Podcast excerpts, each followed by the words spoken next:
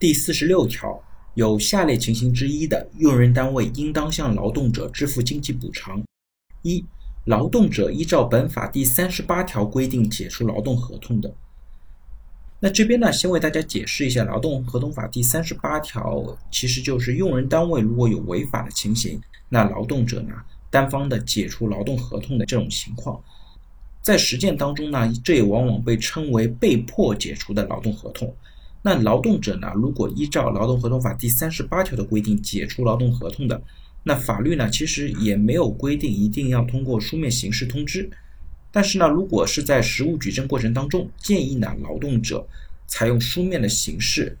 进行通知用人单位，并且呢讲清楚自己的理由，同时呢做好送达以及保留证据的相关工作。